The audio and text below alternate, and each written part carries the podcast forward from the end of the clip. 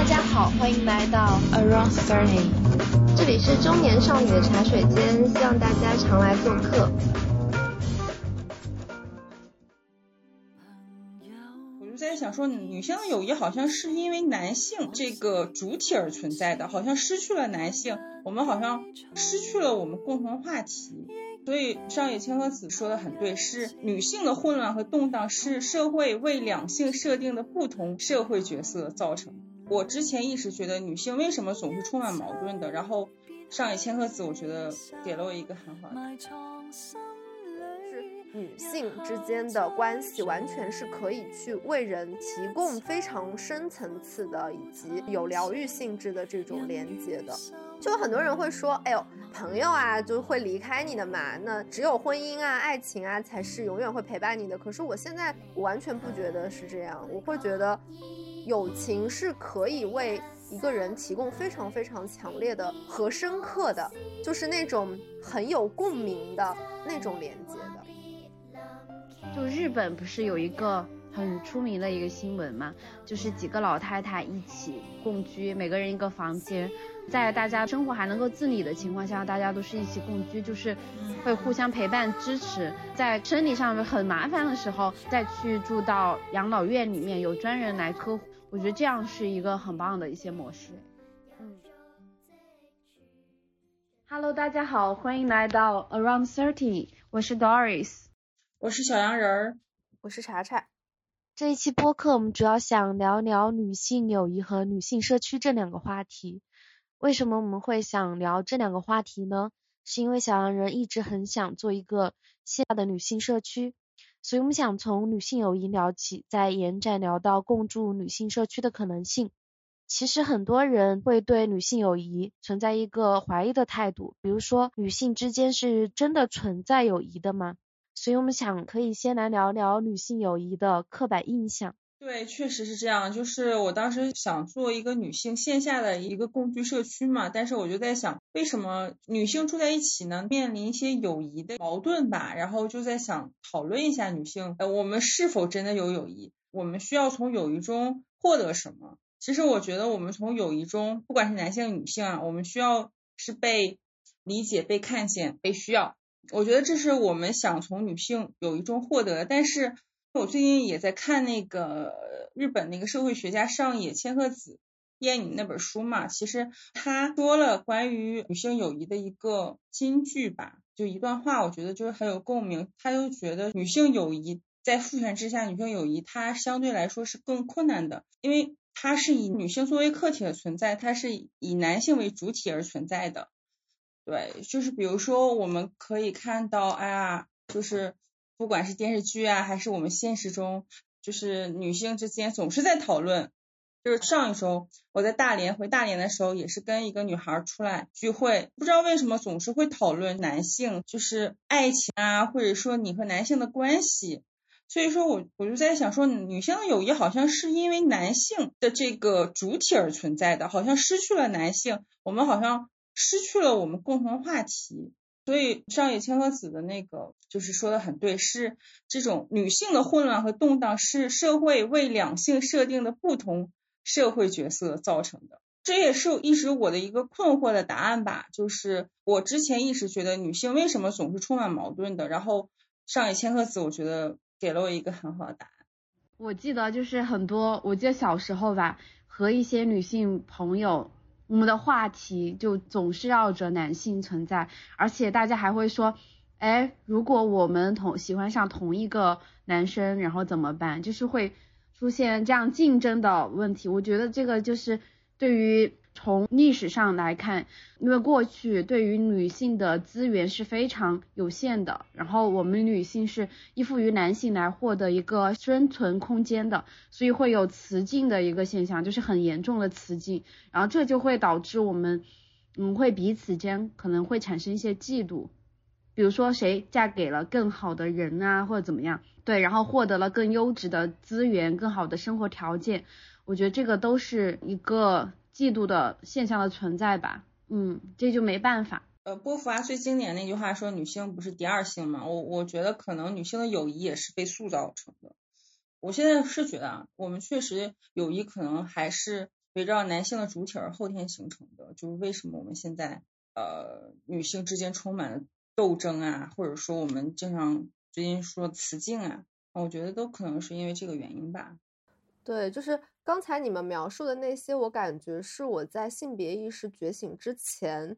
经常有的一种体验，就感觉好像女生之间除了男生之外，好像就没有别的东西可以聊了。然后第二就是确实会感觉到一些我我自己体验过的一些，就比如说确实发生过在我生活经历里，比如说我我今天跟这个人说，哎，我喜欢那个男生。第二天就发现他去跟那个男生主动的接近啊什么的，有有过几次这种经历。然后在我的性别意识还没有觉醒的时候，我确实跟男生玩的比较多，因为我其实挺害怕身边的女性朋友的，确实是感受到这种不管最后有没有形成。实质上的竞争，它都是有一种竞争压力存在的。至于被比较的一个境地里面，然后感觉自己是要去跟他们争夺什么资源，争夺注意力啊，争夺恋爱的资源啊，这种我也不知道为什么会，就是好像这个是一种从小到大的一种很天然的，大家默认好像就是这样的。然后也会有很多这种刻板的印象，比如说，哎，女生就是事儿多啊。女生就是，嗯，矫情啊，就会自己会有很多这种对同性的判断，然后就会觉得，哎，男生好像更简单一些。然后我也会可能还有一种隐隐的这种假设，就是自己如果男生朋友很多，好像觉得自己就是比较不一样，就会，我觉得这个就是一种性别刻板印象，然后自己也去践行了这种刻板印象，然后希望自己在这。这个系统里面能够混到一个比较高的位置的这种心态吧，我感觉以前是真的是这个样子的。对，因为毕竟是以父权为主导的，就是所有的生存空间、资源啊，各个行业、各个方面都是以男性为主导的一个社会，所以大家都是需要去以讨好男性来获得自己的一个生存的空间。嗯。然后我还有一个比较的刻板印象是，我觉得大家会有一个我希望你好，就是希望女性，就是我的女性一些朋友希望你好，但希望你又没有我过得好的一个刻板印象。对，但这好像是人性人性的一个，对，好像是男女都有哎，就是哦，对，很矛盾，过得更好，嗯，包括亲戚啊，嗯，对对对，也是。但感觉跟男性好像不太会聊这些话题，就是你过得好不好这类的。就是我觉得跟男性的友谊呢，就以前啊，就是在其实我现在想起来，我觉得男我跟男性友谊之间就是交流的内容里面有很多是对女性的鄙视。我觉得就是其实我是处在一个被鄙视的位置，但我自己浑然不觉。就这我对这些伤害是浑然不觉的。对，所以说我我会觉得跟他们的相处，当时就会觉得好像不讨论这些好啊不好比较，就是好像这种比较的东西是不太发生的。然后呢，嗯，他他会有一种另外的伤害，但是好像在这个文化里面，那种伤害它都不算什么，就是他会有一个很奇怪的，就其实它也是充满了伤害的，但是那种伤害好像大家都会觉得并不要紧或者不在意。对，因为因为觉得就是大家共识里面都是厌女的，对，就是不喜欢一些女性气质的东西，对，所以说那种什么谁比谁过得好，这个我感觉确实是在跟女性交往的经验里面更容易去体验到的，跟男性好像打游戏啊什么的之类的，然后他们可能会说，哎，你跟别的女生不一样，然后我觉得这完全就是一种，我现在想想，这完全就是一种黑。就是我会我会觉得我非常受到冒犯，但以前我可能会把它看作是一种夸奖。是，我我记得我是从小到大就身边很多女性朋友，我是一直围绕着友谊而长大的，所以我自己感受到了非常多正面的一些女性的力量，然后女性的互帮互助啊，还有女性友谊之间就这种被爱和主动去爱的这种感觉，我是感受到很多的。因为我小时候我父母没有在身边，我算是留守儿童吧，应该算是，因为我爸妈在深圳嘛，然后我跟着我外婆一起长大，我外婆就会特别热情大方，去希望我身边有很多的呃朋友，所以就会经常邀请我的同学到我家来吃饭，一起玩啊什么，然后过生日都是非常非常多的人，所以我感觉我是围绕着这种环境。长大的，呃，我自己感受到的正面的东西可能会更多一些。现在我们来到第二个话题，影视剧里塑造出的女性友谊形象，我们从中看到了什么呢？大家有没有相关的电影、电视剧的推荐呢？我刚才突然想到，就是那个我们小时候看的电视剧，那个外粉红女郎。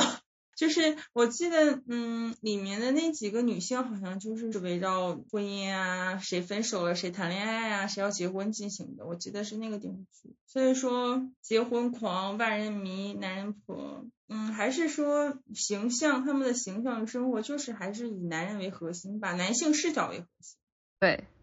但是在那个时候，就是经济更发达的地方，然后对女性主义已经开始在兴起的一些地方，像是在美国，那个时候的话，呃，欲望都市已经出来了。对，它在欲望都市里面又是不一样的。嗯，它里面就其实是女性团结的一种体现，我看到的是，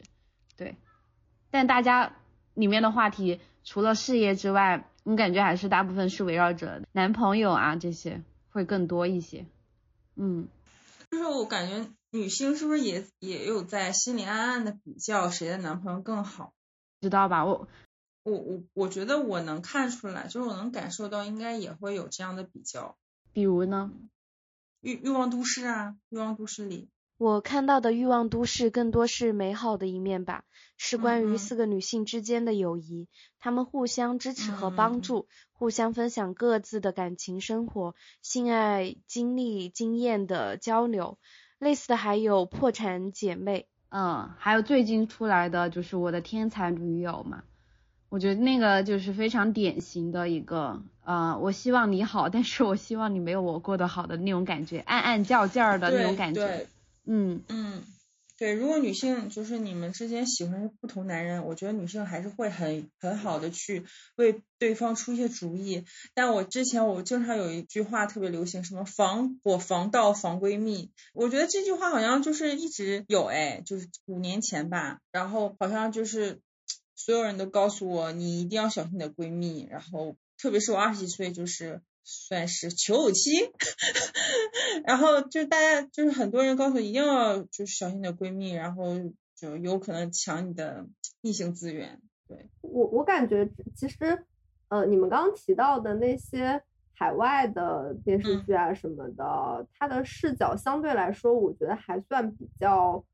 嗯，就是稍微的还在还有一些女性视角，但是国内的。因为因为刚才其实之前我看到这个提纲，我第一反应就是《甄嬛传》，这里面女性就是就感觉她在一个修罗场里面，然后为了争夺男性的注意力和权利而存在，就是她本身就是那个生存环境对女性是非常非常不友好的，而且大家对于这种环境是浑然不觉的，就是完全就是把那个注意力放在女性要怎么去争夺。男性的关注啊，去争夺资源啊，这个、这个、这个角度上，所以我会觉得我们的文化里面，就在过去很长很长一段时间，我觉得是甚至是在 Me Too 开始之前，就是这个世界对于女性之间的关系的整个建构的方式，就是很女性不友好的，就是同性之间的友谊完全是不会被提及以及关注的。而且我感觉我看《欲望都市》，我也不太重注重那个女性友谊的那个部分，更多的是那种呃消费主义啊、消费啊、就是性啊这些议题，就是反正我没有感受到特别多的女性友谊。当然有，他们有一些互相支持，但我更更多的还是感觉到他们跟不同的，就是在在这种不同的情感关系或者是性关系里面发现自我的一个过程吧。就感觉是对，他其实对于女性之间的关系并没有特别的强调，但是我觉得这几年还是感觉就是这种文化的这种内容，影视的内容已经越来越多的开始关注到女性之间的友谊这个方面了。对对对，我不知道，就我我最近不是有一个那个《爱很美味》，这个算不算？就是其实我都没有看过，我也没有我很多我我真的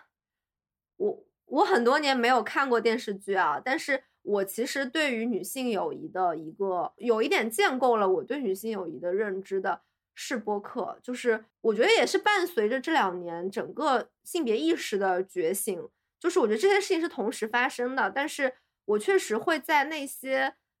主播们的合作里面看到女性之间的关系的另一种可能性，包括我们自己的实践，就是。我这两年也确实会会感觉到，就是整个文化氛围确实是不太一样了。嗯，我自己的感受是，我不知道是不是因为是在四川的原因，还是因为什么？因为我从小到大就是感受到的都是一种女性的互相的支持和互助。嗯，我身边的朋友啊，这些都是，但是也会有呃存在说女性的竞争。但我自己感受到的这部分的关系是更多的，所以我是觉得，就算女性之间有矛盾、有争吵，我都觉得是很正常的一个事情，就是它会随着时间的流逝，然后呈现出我们对过去的一些矛盾的一些真实的看法，以及和理解对方。嗯，那电影的话，其实我看到的还有，嗯，像我在高中的时候，我看到那个什么。牛仔裤的夏天，它是讲青春期女性友谊的，对，还有一些看到的什么，嗯，比较，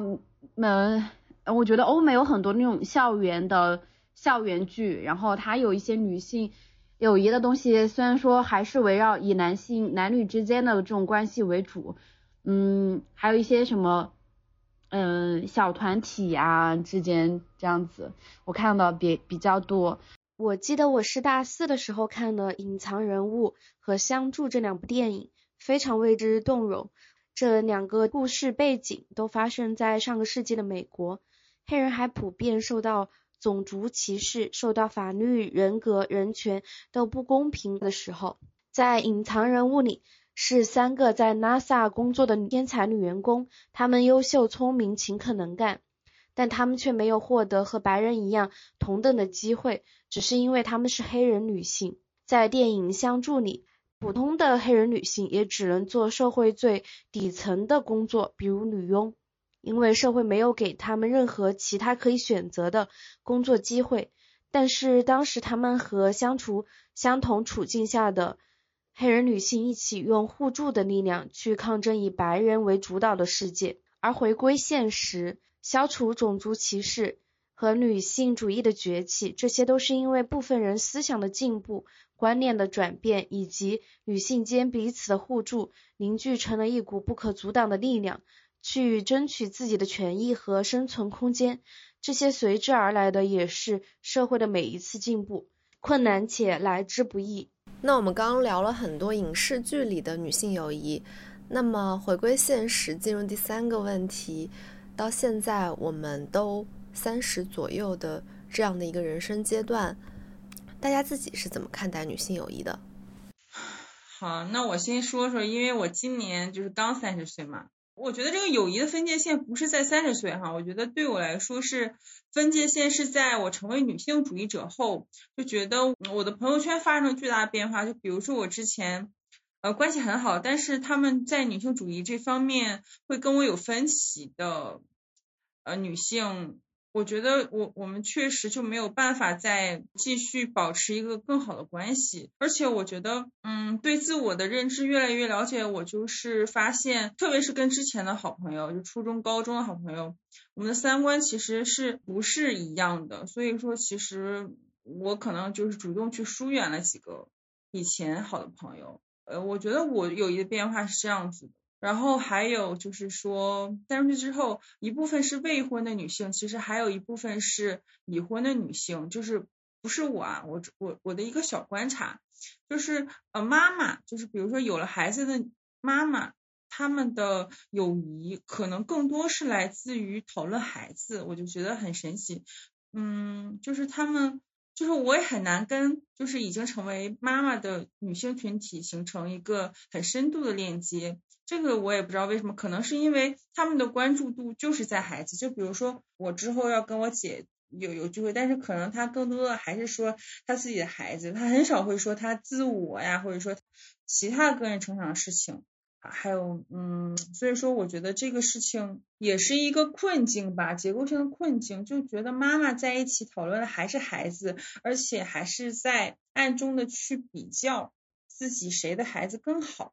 嗯，我觉得根本，嗯，我觉得可能。嗯，没有办法去建立很深的友谊吧。你我我是发现了这样一个情况，我有的时候问我妈妈，就是之前比如说三十岁到五十岁，你最好的朋友是谁，她都想不起来是谁。然后我也觉得这个现象很奇怪，因为可能她更多的注意力还是在孩子身上，她没有去精力去关注女性，嗯，她的朋友啊，或者她没有时间跟她的朋友出去玩。嗯，对，我就很想回应一下这个，因为我会觉得。这个现象，我感觉这是一种身份认同上的差异吧。就是确实是有很多女性，她们在做了母亲之后，她们的身份就变成了一个母亲。就是她们自己，比如说一个人可以有很多身份，比如说我，我可能是一个学心理学的学生，然后我是一个女性，我是一个宠物的饲主，我是一个我父母的孩子，这些身份。我觉得对我来说可能都很重要，因为他们都构成了我。可是可能对于很多人来说，对于很多母亲来说，他们成为母亲之后，这个身份就占据了他们整个身份认同的一个绝大、一个非常大的一个，相当于阴影面积非常非常大，导致其他身份可能都被挤到了旁边去。所以你没有办法跟这个复杂的人相处，你你跟你只是跟他的你你比如说你下午去跟这个母亲吃饭，我有一个很很强烈的感觉，就是我有一个朋友，他就前两年生孩子，然后我去看他，他孩子两岁了，就我去看他，然后发现他整个全程我在他们家全程，他只跟我说了三句话，其他时间全都在看孩子，就是我会觉得我已经没有办法跟他这个人去建立关系了。在这个女女性身份之外，我其实觉得还挺遗憾的，就是，就是这好像是一种无奈的现实，就是我也没有办法去改变她，但我也没有办法去把她把原来她这个人给呼唤出来，因为现在她的女性身母亲的这个身份已经已经占据了她她整个人的绝大部分时间。对，确实，我我我这个其实还在网上查了一下哈，确实有一个调查数据显示，就是。呃，男性和女性都会，就比如说成为妈妈、成为爸爸嘛。然后这个数据说，女性的友谊，呃，相对于男性是显著收缩的。就是还是说，我们女性在成为妈妈后，我们的社会身份不是说我是小黄人，我可能就是谁谁的妈妈了。就是别人对我的社会身份，他也产生了变化。可能以后我有了孩子，他就不叫小黄人了，说谁谁的妈妈。嗯，对他好像就是一种恶性循环。是我我我还有一个观点，是因为我觉得说这是因为社会传统意义上对于女性要来承担，因为这个母职是从就是不管是过去还是现在都是给给予了很大的道德上的可能是绑架哈，或者是道德道德上的意义，还有责任上的一些意义，所以我觉得大家承担的责任和担当是相对来说。在家庭里面，女性会负担更重一些，就是她的付出更重一些，所以她的生活都是围绕着孩子。她已经很多女性结婚之后都是失去了自我，只有家庭，只有小孩，只有老公，没有其他人，所以也也有可能她没有自己，没有自我。所以说，她跟你聊天什么，她可能就是没有自己的，没有自我的，她没有花时间来看，来好好陪伴，来好好。给予自己爱的，嗯，是的，是的，就是我感觉是把这种母职给内化了，对，对，然后对他在不知不觉中，可能他自己都没有意识到他在内化这个身份，然后蚕食掉他自己的自我，就这完全是在一个不知不觉中发生的，哎，是的，但是我们也其实也看到一些嗯很好的例子啊，就比如说嗯朱亚琼那个嗯。那个哎叫什么？再见爱人里面的朱亚琼，她是在嗯厌恶了，发现了就是婚姻生活，她是非常厌倦，她得不到她想要的东西，她自我的需求没有得到满足，所以他又有一个自我重新去构建了一个自我，去呃奋斗事业，去经历生活。对我觉得这个也是一个很好的例子，而且，嗯，我看到的，特别是离婚后的女性，就我身边有这样离婚后的女性嘛，然后这样的朋友，她跟我出来见面的时候。非常几乎不提到孩子，就没有提到过孩子，没有提到过过去的家庭，都是讲我现在的生活，我现在的事业是如何的。嗯，我又看到是这样子的一些例子，嗯，但主就是社会主流肯定还是以家庭为主的这样子，嗯，对，我觉得我现在身边也有很多关系很好的，就是已婚已育的女性朋友。就有有很有我我觉得好像身边也有一些就是单身的一些女生会，尤其是可能她身边的人都已经结婚生孩子了，然后她自己还没有的人会很着急的跟我讲她没有朋友了。但我其实会觉得好像我身边至少我当下的情况就是我身边其实我会有好几个就是已婚已育的女性朋友，她们的我会觉得她们的自我其实都。就是被他们很用心的呵护起来了，然后他们会觉得说，我在带娃，我在家是，就是我在去承担家庭责任的同时，我必须要留有一一个时间跟我的朋友在一起，不以我女性的身份，而是以我自己的身份，去和我的和我自己在没有生孩子结婚之前的朋友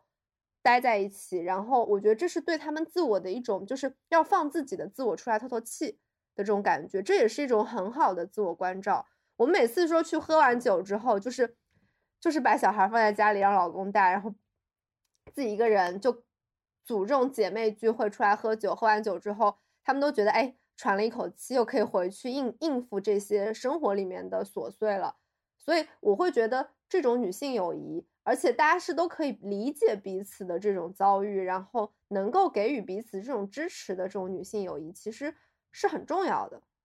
就以我自己的自我的这个身份来跟我的朋友相处，跟我的朋友来取得连接，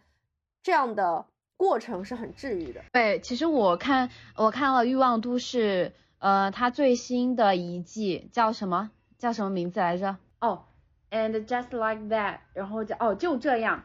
这部剧就《欲望都市》它最新的一季就是就这样。啊，里面有三个哦，有两个女性，呃，Miranda 和 Miranda 和那个谁，Miranda 和夏洛特，然后 忘记这个英文怎么读。然后她们两个是已婚已育的女性，她们都会除了和照料自己孩子的时间，她们都会定期和自己的朋友出来聚会，和一些其他的呃，像是呃其他一些老友，或者是去交一些新的朋友，有这样子的社交生活。我觉得也是蛮好的，对，就是现代家庭的一些缩影。嗯，是的，就是我我其实还想补充一个点啊，就是嗯，我自己现在是怎么看待友女性友谊的？就是一方面就是我其实现在对于，就可能我我见的多了之后，尤其是在工作中见多了之后，我会发现亲密关系的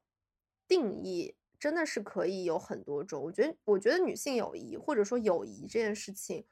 完全可以被定义成一种亲密关系。就是我会觉得，当代人的亲密关系不一定要通过拥有什么所谓的爱情啊，或者是组建一个异性恋的家庭去实现。就是女性之间的关系，完全是可以去为人提供这种非常深层次的以及。就是有疗愈性质的这种连接的，就很多人会说，哎呦，朋友啊，就会离开你的嘛，那就是只有婚姻啊、爱情啊，才是永远会陪伴你的。可是我现在完全不觉得是这样，我会觉得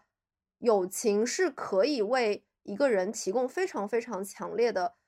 和深刻的，就是那种很有共鸣的那种连接的。嗯嗯，我是根据我自己的经验来说，我真的是觉得我的很多女性朋友都是我家人般一样的存在。我不觉得一定要组建家庭啊才能是家人，就是才有真正意义上的家人。我是觉得这种自发性的亲属亲属关系，就是往往可以成为我们自己一个人的一个自我认同的一个核心要素。然后这种可以给给予我们一些认同感、归属感，也会缓解我们很多嗯像是情感上的压力、经济上的压力，我都会觉得是这些东西能够带予嗯带给我的。嗯，但是像我们父母那一代，他们。特别是我这次回老家嘛，我感受到家人很多就是会说，哦，我身边有好朋友一起在一起。但是你看看我现在已经结了婚，我之前的朋友都没有联系了，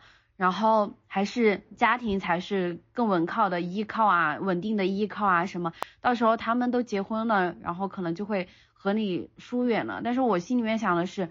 如果是这样子的话，我也可以交新的朋友啊。就我可能是不婚，对对。其实刚刚我我就想说，就是不就刚，因为我我有个发小，就是我们其实很早就互相承诺，就是我会我会完全相信我以后老了以后可以把后背给他的那种，然后他也会相信，我也我也会为他做这样的事情。然后我会觉得我的对象可能会离开我，但是我的发小不会。就是会有这种这样的信任，对我觉得这种信任真的是非常珍贵和宝贵的。就有些，就算你有亲属关系的人，有血缘关系的人，也不一定能够给你的。嗯，我像我这次回来，其实我觉得我很多，嗯，亲戚吧，就是没有经常联系的亲戚，其实他们的关系跟我，我觉得是相对来说是比较疏远的，就是来不及和可能平时的一些。朋友深度交往的一些朋友来说，会更加，嗯，有认同，就是更加有归属感，嗯。你你们俩有共同的爱好或共同理想，才可能一直在一直保持友谊的。对对对对，就我觉得还挺不容易的，就是大家这么多年了，然后其实就初也不是说初心吧，就保持了一个比较同步的成长的方向，然后。但是我觉得我现在新结交的一些朋友，我也会相信我们未来老了以后也也是有可能可以一起去生活，或者是一起互相形成一个支持性的这种氛围的。哎，是的，我觉得这这种支持，这种社会系统的支持是非常重要的和必要的，就是是我们生活离不开的。嗯，所以，嗯，对，那我们这个话题聊完了吗？可以了。嗯，好，现在来聊一下，就是因为我和小恩人是住在一起的嘛，我们可以其实是可以聊一下和女性同居的一些经验，就是我们在这些嗯这么多的体验中，就是我们有没有感受到一些友谊力量的真香时刻？我觉得我们可以来分享一下，对吧？可以啊，我先说一下我之前的一些经历哈，比如说我们从大学开始就是算是女性在一起住，算是共居吧，女性宿舍。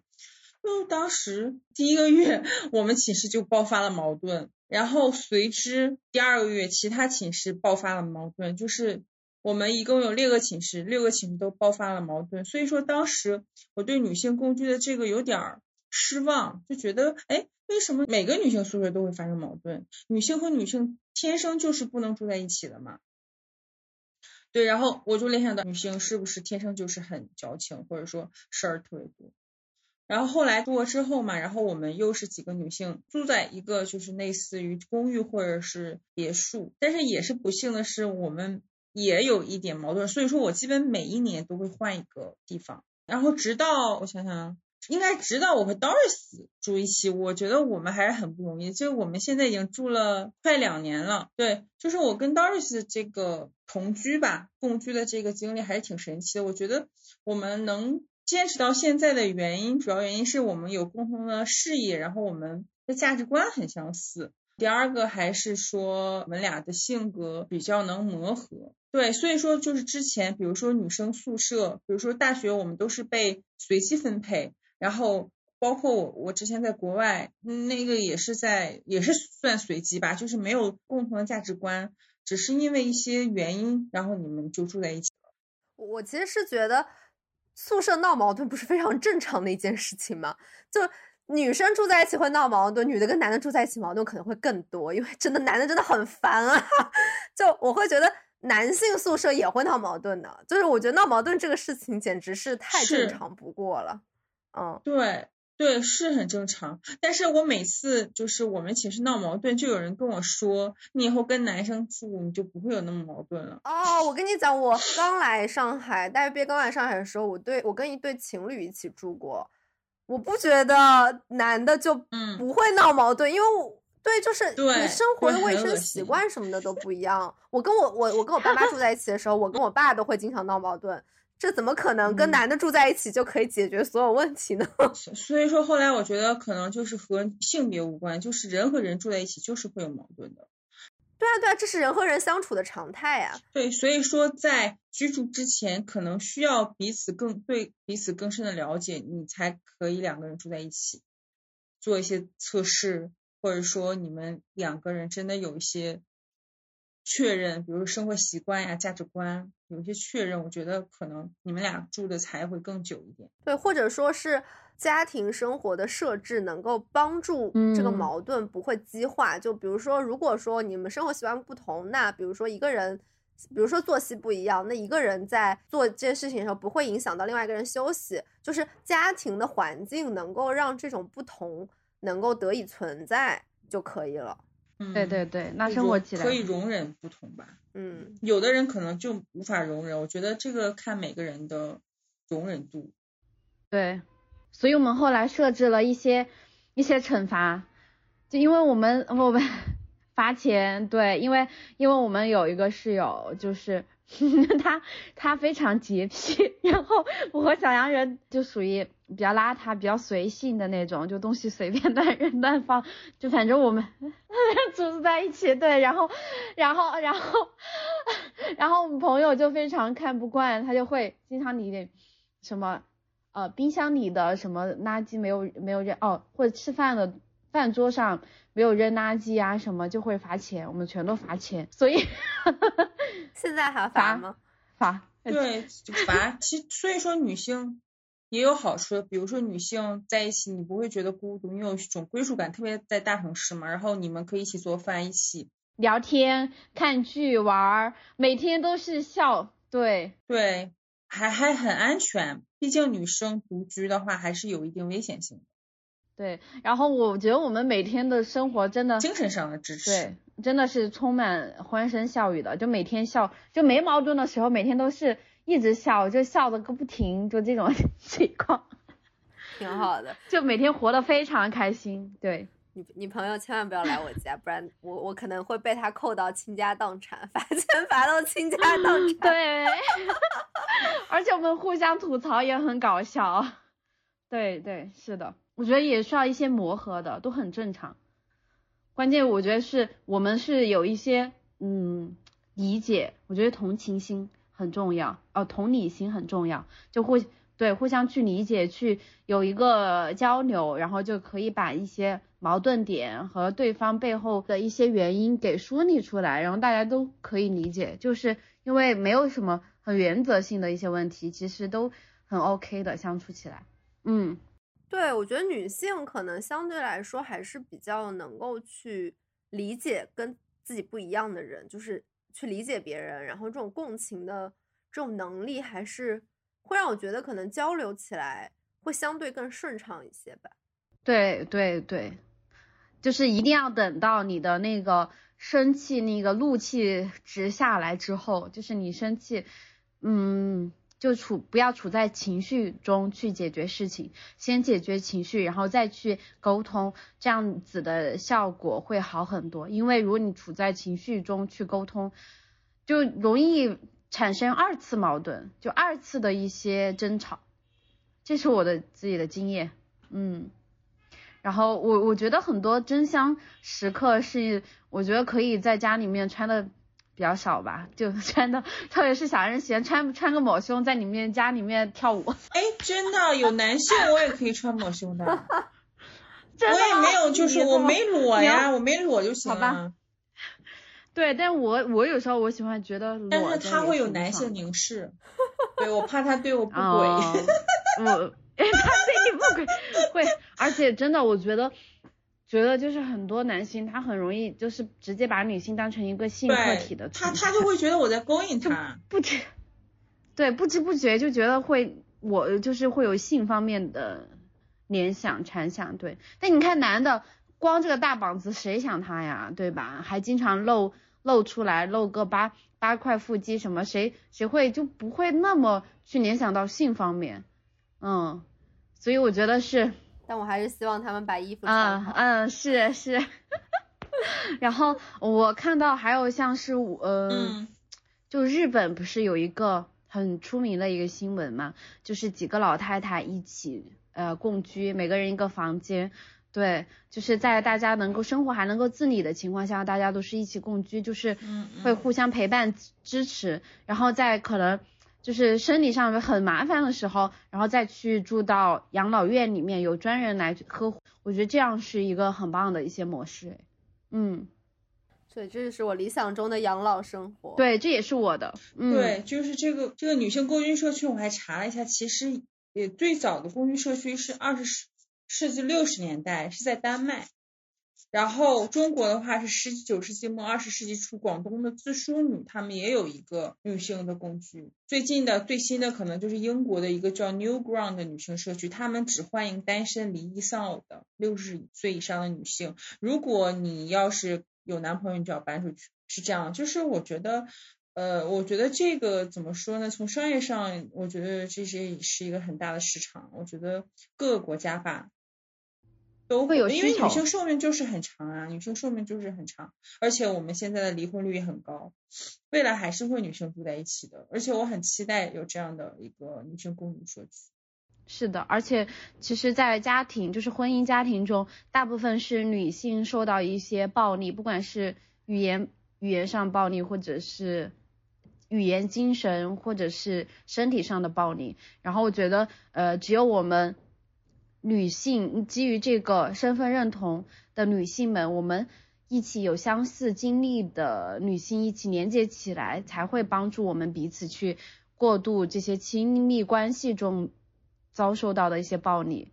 去帮助自己，比如说能够去争夺孩子的抚养权啊，找到一些缺失的关爱啊，还有一些自我认同，我觉得这些都是非常重要的。嗯。对，就是我这两年，我觉得我自己很重要的一个心理支持，就是那些女性的互助组织吧。就我自己会有一个女性咨询师的小群，然后我会发现里面大家真的会可以分享一些很独特的，但又是我们都经历过的体验。就比如说在看一些教科书的时候，被一些教科书里面的那些性别偏见气到的时候。这个时候好像只有我们彼此可以去理解彼此这种生气的感受，还有一些，比如说，确实有很多，哦，里面有很多成员他是遭受了一些生活上面的，就是性别议题里的困扰。那我们其实彼此也可以互相给予彼此支持。我觉得这种看见和理解对我来说是一个非常非常治愈的过程，不管是我看见别人，还是我被别人看见。对，是的，而且我觉得只有我们大家在呃一起去参与到这种公共公共的建设中去，就是更多的女性参与到其中之呃其中去，我们才有更多的话语权权，然后才能打破更多人对于女性的一些偏见，嗯，一些嗯，你比如说这个教科书，我估计也是男生男性来撰写的，对，就是可能。过去没有人会觉得它是有问题的，所以说我们大家确认过之后，至少可以知道彼此的这种感受并不是我们幻想出来的，它是一种实际存在的伤害和偏见。对，是的，对的。所以，呃，有些偏见它可能已经内化为我们自己一个。很基本的一个认知了，所以说我觉得需要更多女性去参与到公共的建设中去，然后我们才能去改变这些认知，才能让大家看到，嗯，女性是和男性一样，可以有非常呃强大的能力，或者是有一些非常出众的才智去建设，让我们这个社会变得更加美好的，嗯。对，我们可以再具体一点，就是如果真的有更多的女性共住社区的话，你们希望是什么样子的呢？我觉得未来十年之内会肯定会有，因为一个是老龄化嘛。第一波婴儿潮是一九六七年，这帮人，这这这帮人已经应该马上会退休了。所以说，我先说线下吧。我希望的幻想的一个女性社区是有针对女性可以做这个康复、运动康复的健身房，然后有医疗、社区医院，嗯，这个是要有的。然后健身是要有的，还有，嗯，我希望有一些智能、更科技化的东西吧。去 A P P 叫专业的什么理疗师上门啊之类的，然后这个家居方面，就是这个房子设计方面，我觉得也要适老化一点，对吧？厕所呀，什么各个地方，对。然后我希望就是我们可以每天有各种活动呀，可以大家女性一起看电影啊，一起做瑜伽呀，然后一起干嘛？对，一起做饭，特好。我自己。呃，畅想的这个女性社区的话，我就想到是筛选，就是我想的是一定要一些社区上的前提规则，因为我们自己做社群，社群就是其实也相当于是一个社区啦，它只是搬到线上了，对，有一些我们大家是有一些共同的条件的，我觉得要基于这些条件去做筛选之后，然后再来入住的话，大家可能会更加相处会更加融洽，会有更少的矛盾。所以，呃，我自己想的是，可能我觉得希望对方最好是一个女性主义者，就起码是很愿意去了解这方面的人，而不是一个，嗯，怎么说呢？通过可以一些测试可以测试出来。对对，测试对测试出来，然后可以去填写一些更深度的问卷，这样子我们去做一个人为的筛选，我觉得这样子对于呃社区里面的。女性来说是会更好一些。对对，如果是没有女性意识，可能在这个社区里就会分，就打起来，被 喷，分成两队就打起来了，对吧？对，我觉得还需要一个什么调解员。不需要调解，不需要调解。不需要调解员吗？就是管理员吧。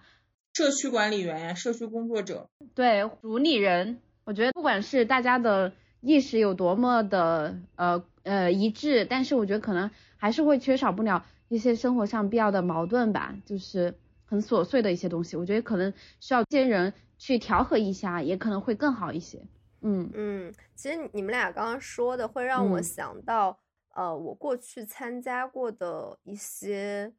女性主义的讨论的小组啊，然后读书会啊，然后。嗯，这类有很多人在的这种组织，然后我发现，就是它其实有一点像是一个女性主义的实践吧，就是平权的实践，就是我们有没有可能在一个人比较多的环境里去实现一种非控制型的这种权力结构，就不是去践行父权制的，就是什么谁把什么人管起来，就是大家有没有可能去就畅想一种新的权力结构嘛，就是。我们能有没有可能说，一帮女性主义者生活在一起，我们能够通过一个大家很平等的方式去实现一种共同的共居或者是共处？然后就我觉得我是很体验性质的去参与到了这些组织里面去，然后也经历过很多矛盾吧，就是不可调和的矛盾，包括说像女性女权的运动，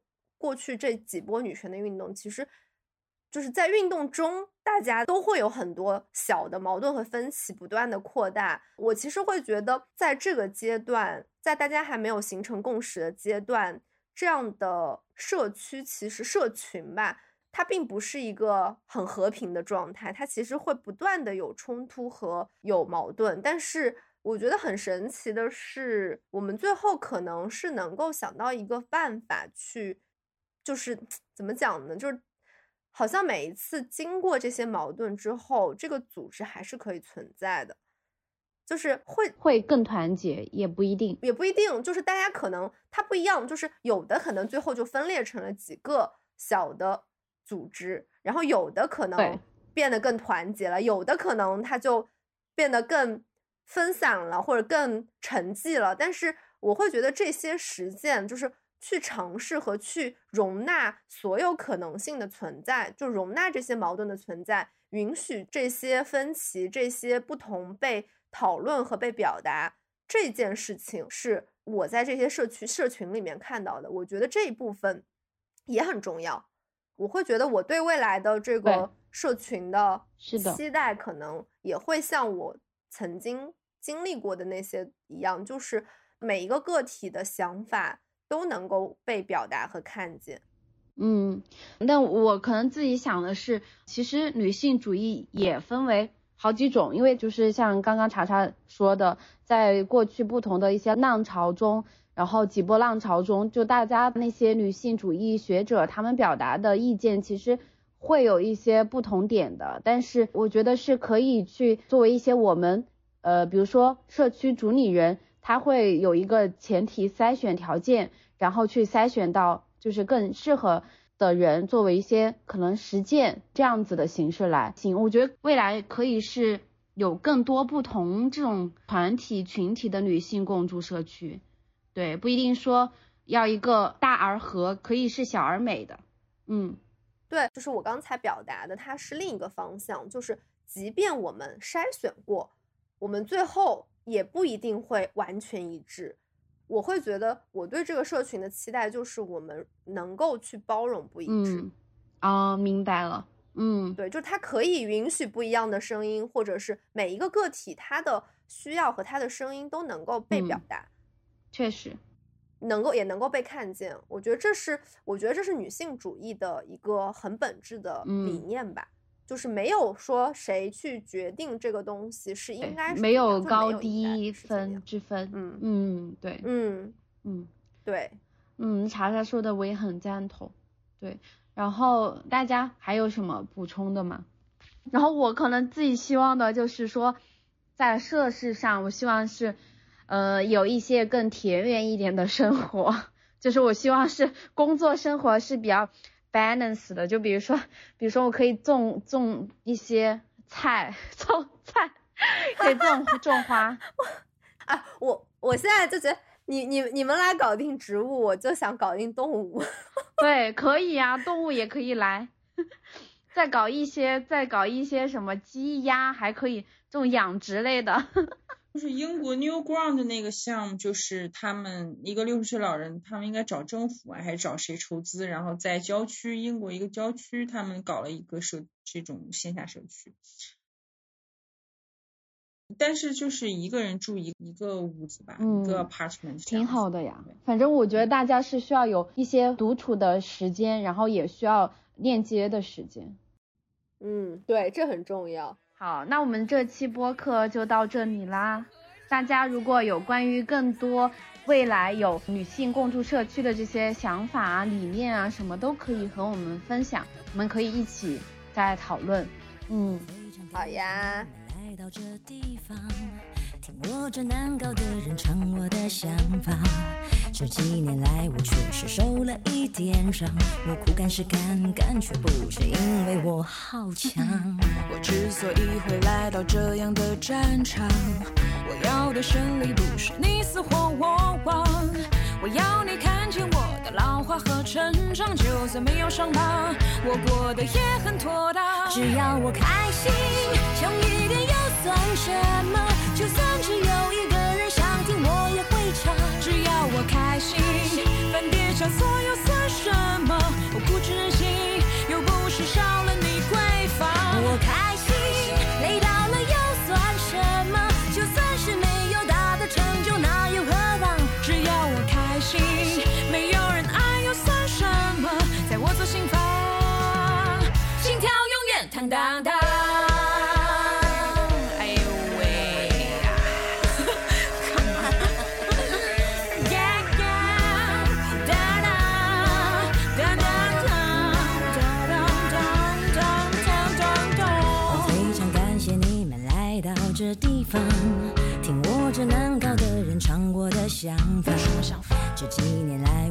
受了一点伤。我苦干实干，干却不是因为我好强。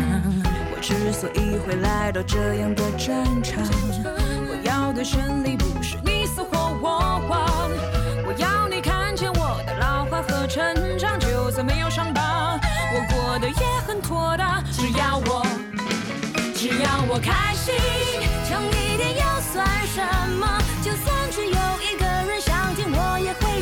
只要我开心，犯点小错又算什么？我固执任性，又不是少了你闺房。我开心，累到了又算什么？就算是没有大的成就，那又何妨？只要我开心，没有人爱又算什么？在我左心房，在我左心房。加速，砰砰